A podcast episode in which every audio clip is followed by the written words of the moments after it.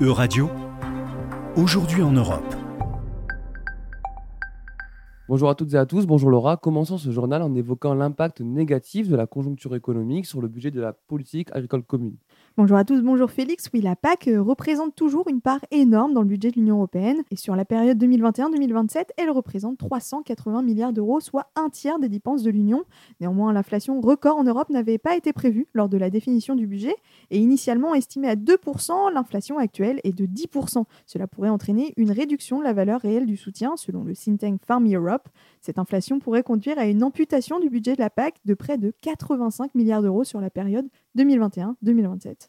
Et Laura, quel aspect de la PAC serait principalement touché? Oui, Félix, les deux principaux aspects touchés sont les aides directes aux agriculteurs et le soutien au développement rural, qui perdrait respectivement 68 et 16 milliards d'euros. Alors c'est une menace également pour la stratégie de la ferme à la table, la déclinaison agricole du pacte vert.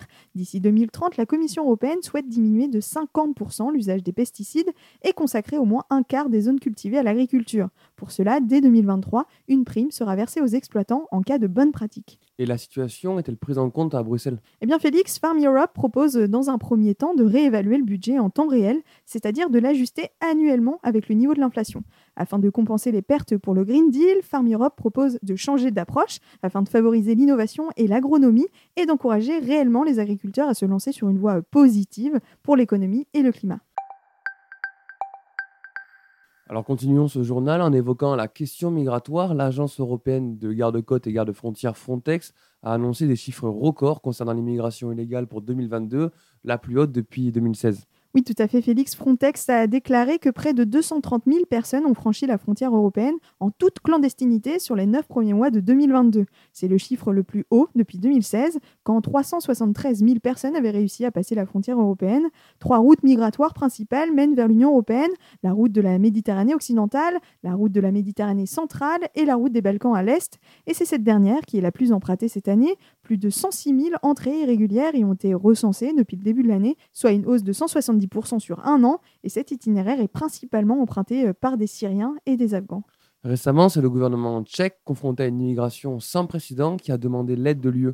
Oui, et en réaction, Prague a intensifié les contrôles actuels aux frontières avec la Slovaquie et demande à ce que la Commission européenne propose une solution, car selon eux, le problème ne concerne pas seulement la République tchèque et la Slovaquie, mais l'ensemble des 27. Et c'est une situation inédite pour ces pays d'Europe centrale favorables au système de Dublin. Oui, commençons par rappeler à nos auditeurs la nature de ce système.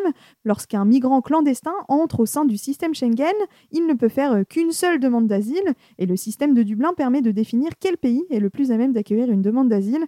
Dans la grande majorité des cas, ce système attribue la responsabilité de la demande et l'asile au premier pays dans lequel le demandeur est entré. Et dans son nouveau pacte migration, la Commission a voulu mettre fin au système de Dublin pour bâtir un système plus équilibré.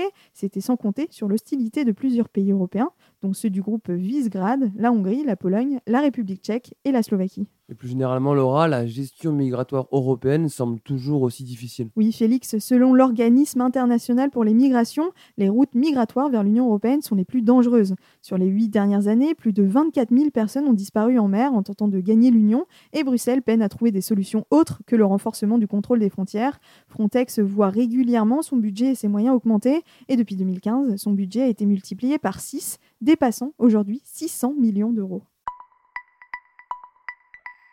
Terminons par un tout autre sujet. La Commission européenne envisage de financer la construction d'un câble de fibre optique destiné à relier l'Europe à l'Asie via l'Arctique. Oui, Félix, le câble fibre Grand Nord, qui aurait une longueur de 14 000 km, passerait par l'Arctique avec des points de chute au Groenland, au Canada et en Alaska.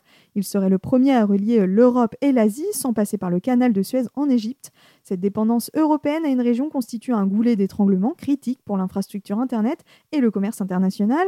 Et depuis les explosions des gazoducs Nord Stream 1 et 2, plusieurs responsables politiques européens ont pris conscience de la nécessité de protéger les infrastructures critiques, mais aussi de les diversifier. La Russie prépare en ce moment même un projet concurrent dans la région, le Polar Express prévu pour 2026.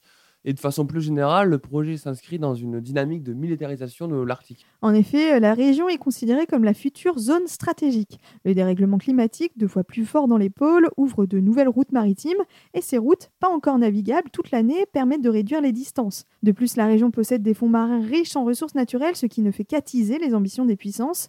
L'année dernière, l'UE a adopté euh, sa première stratégie arctique qui fait également référence à l'investissement dans la connectivité et les infrastructures critiques, reflétant ainsi l'inquiétude croissante suscitée par les tensions géopolitiques dans l'Arctique, alors que la Chine, la Russie et les États-Unis luttent déjà pour exercer leur influence dans la région. Merci Laura et merci à tous pour votre attention. C'était Aujourd'hui en Europe. À retrouver sur euradio.fr.